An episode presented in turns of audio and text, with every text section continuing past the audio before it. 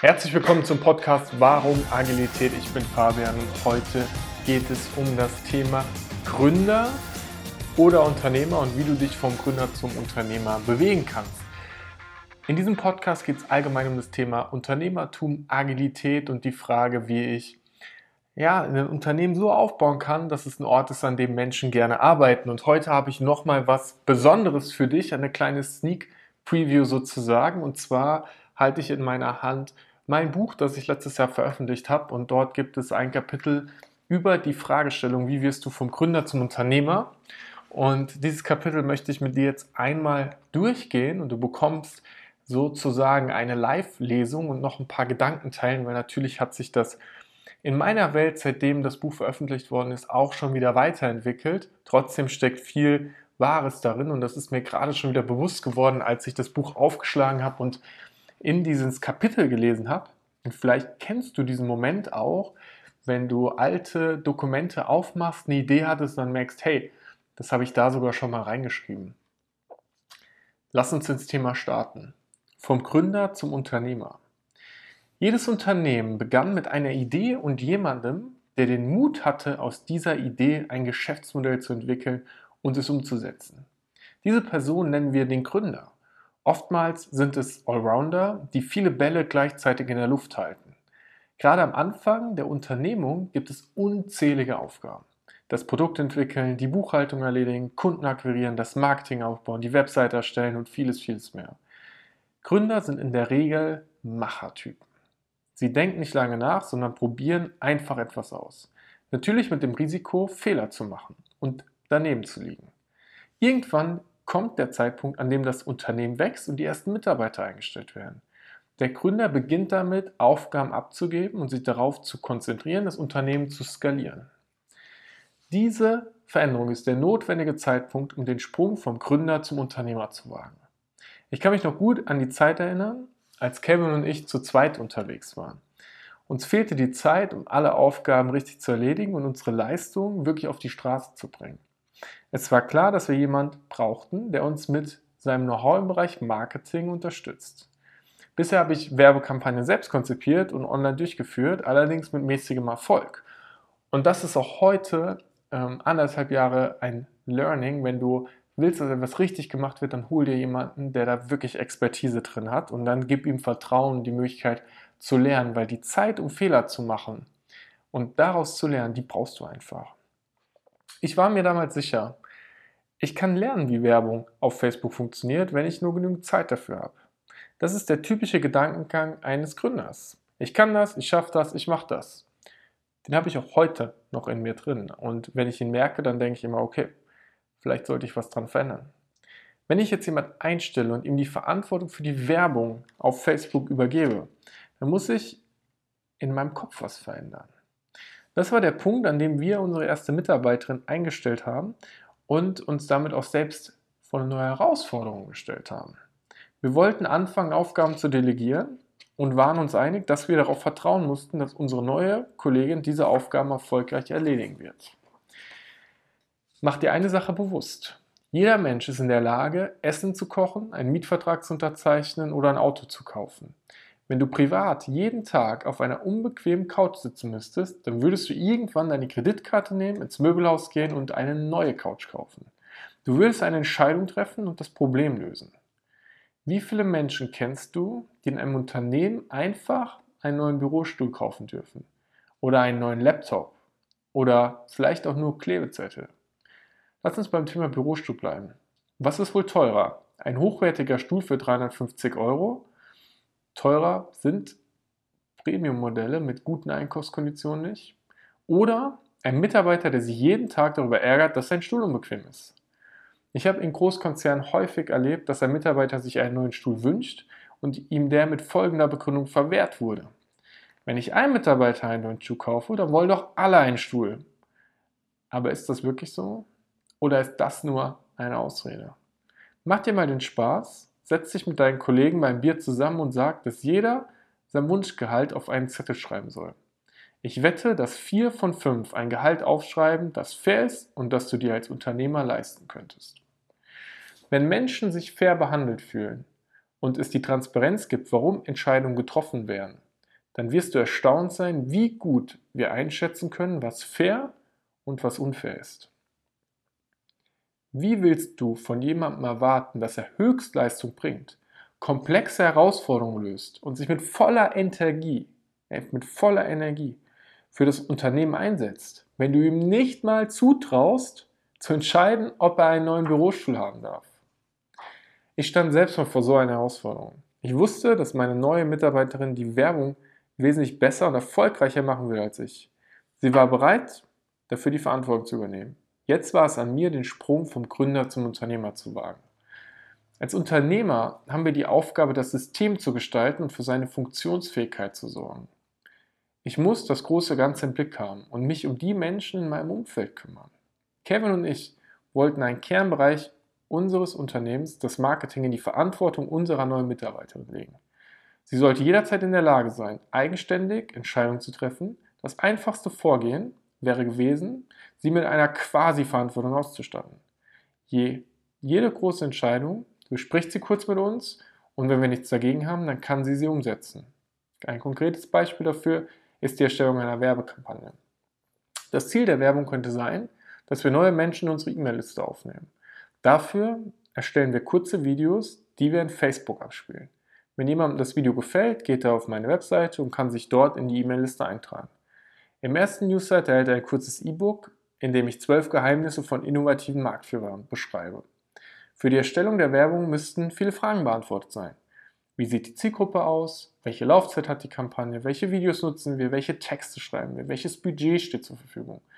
Wann erklären wir die Kampagne als gescheitert und beenden sie? wenn wir 50 Euro ausgegeben haben, ohne dass sich jemand in die Liste eingetragen hat, oder erst bei 100 Euro. Unsere neue Mitarbeiterin beantwortete all diese Fragen, denn der Themenbereich liegt in ihrer Verantwortung. Sie machte einen klaren Entwurf, wie wir vorgehen sollen und spricht dann kurz mit mir darüber.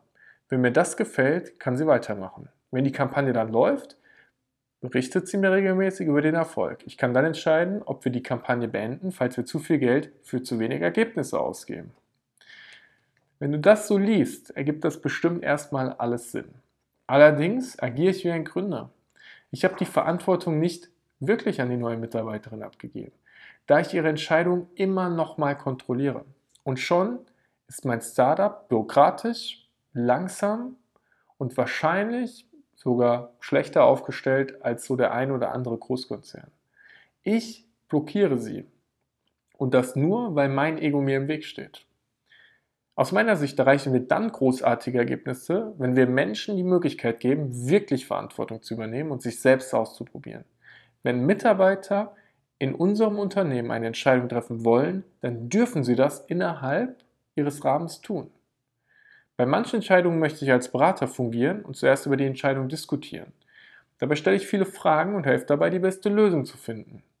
Wenn meine Mitarbeiter nach dieser Frage und dem intensiven Diskutieren davon überzeugt sind, dass es der richtige Weg ist, dann können Sie die Entscheidung einfach selbst treffen.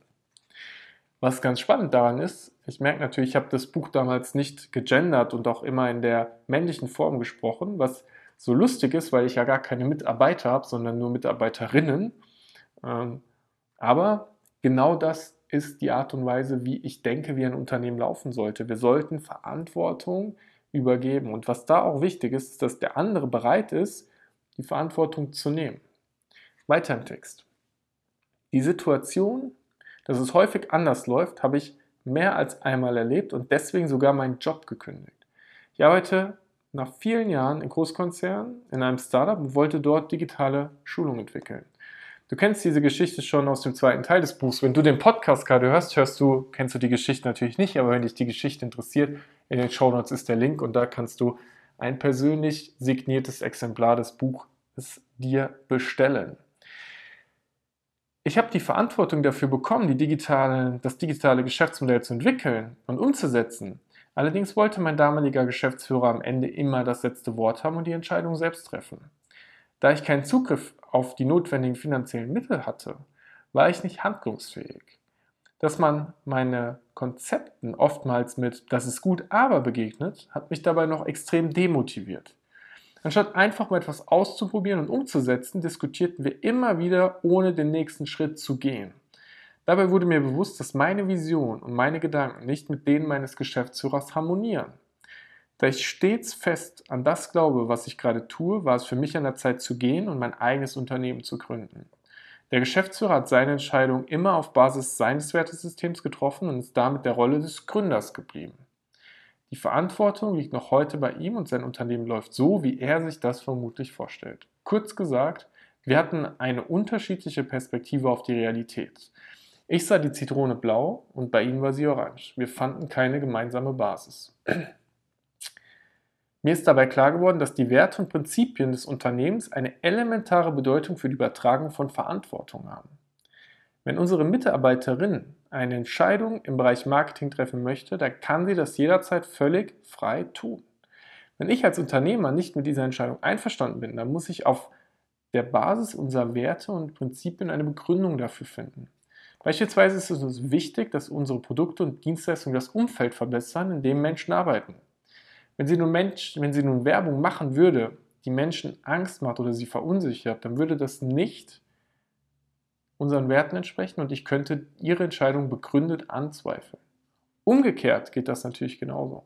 In einer solchen Situation gehen wir in einen offenen Dialog, sprechen darüber und schauen, wie wir die Werbung im Rahmen unserer Werte anpassen können. Wenn ich den Sprung vom Gründer zum Unternehmer machen will, dann muss ich mir bewusst sein, wie mein Ego tickt. Das Ego ist das eigene Ich und meine Perspektive auf die Welt.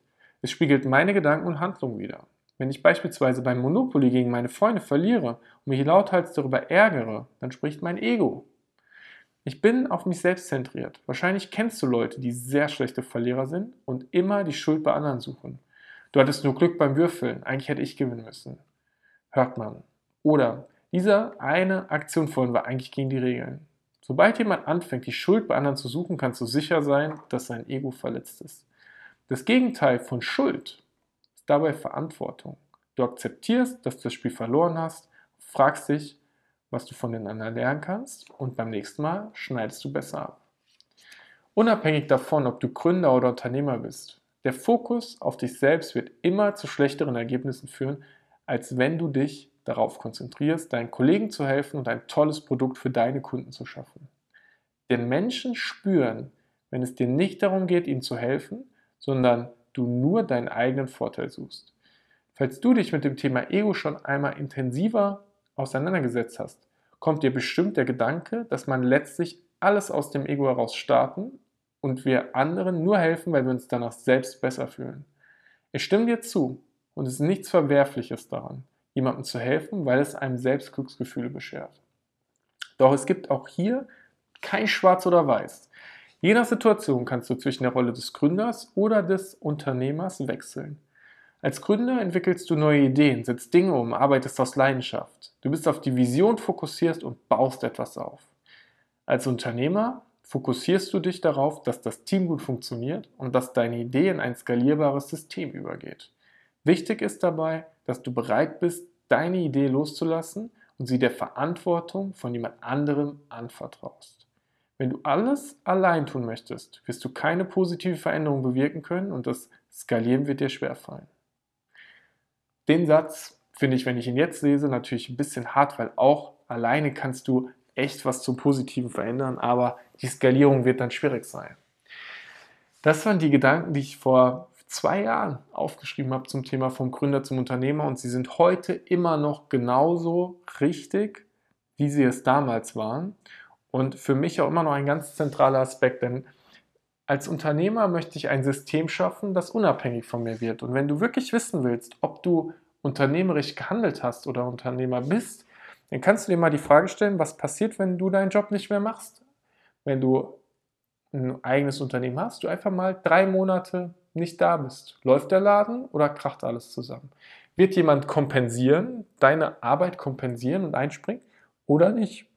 Wenn du noch in einem Angestelltenverhältnis bist oder wenn du ein Angestelltenverhältnis hast, genau die gleiche Frage. Läuft der Laden ohne dich oder eben nicht?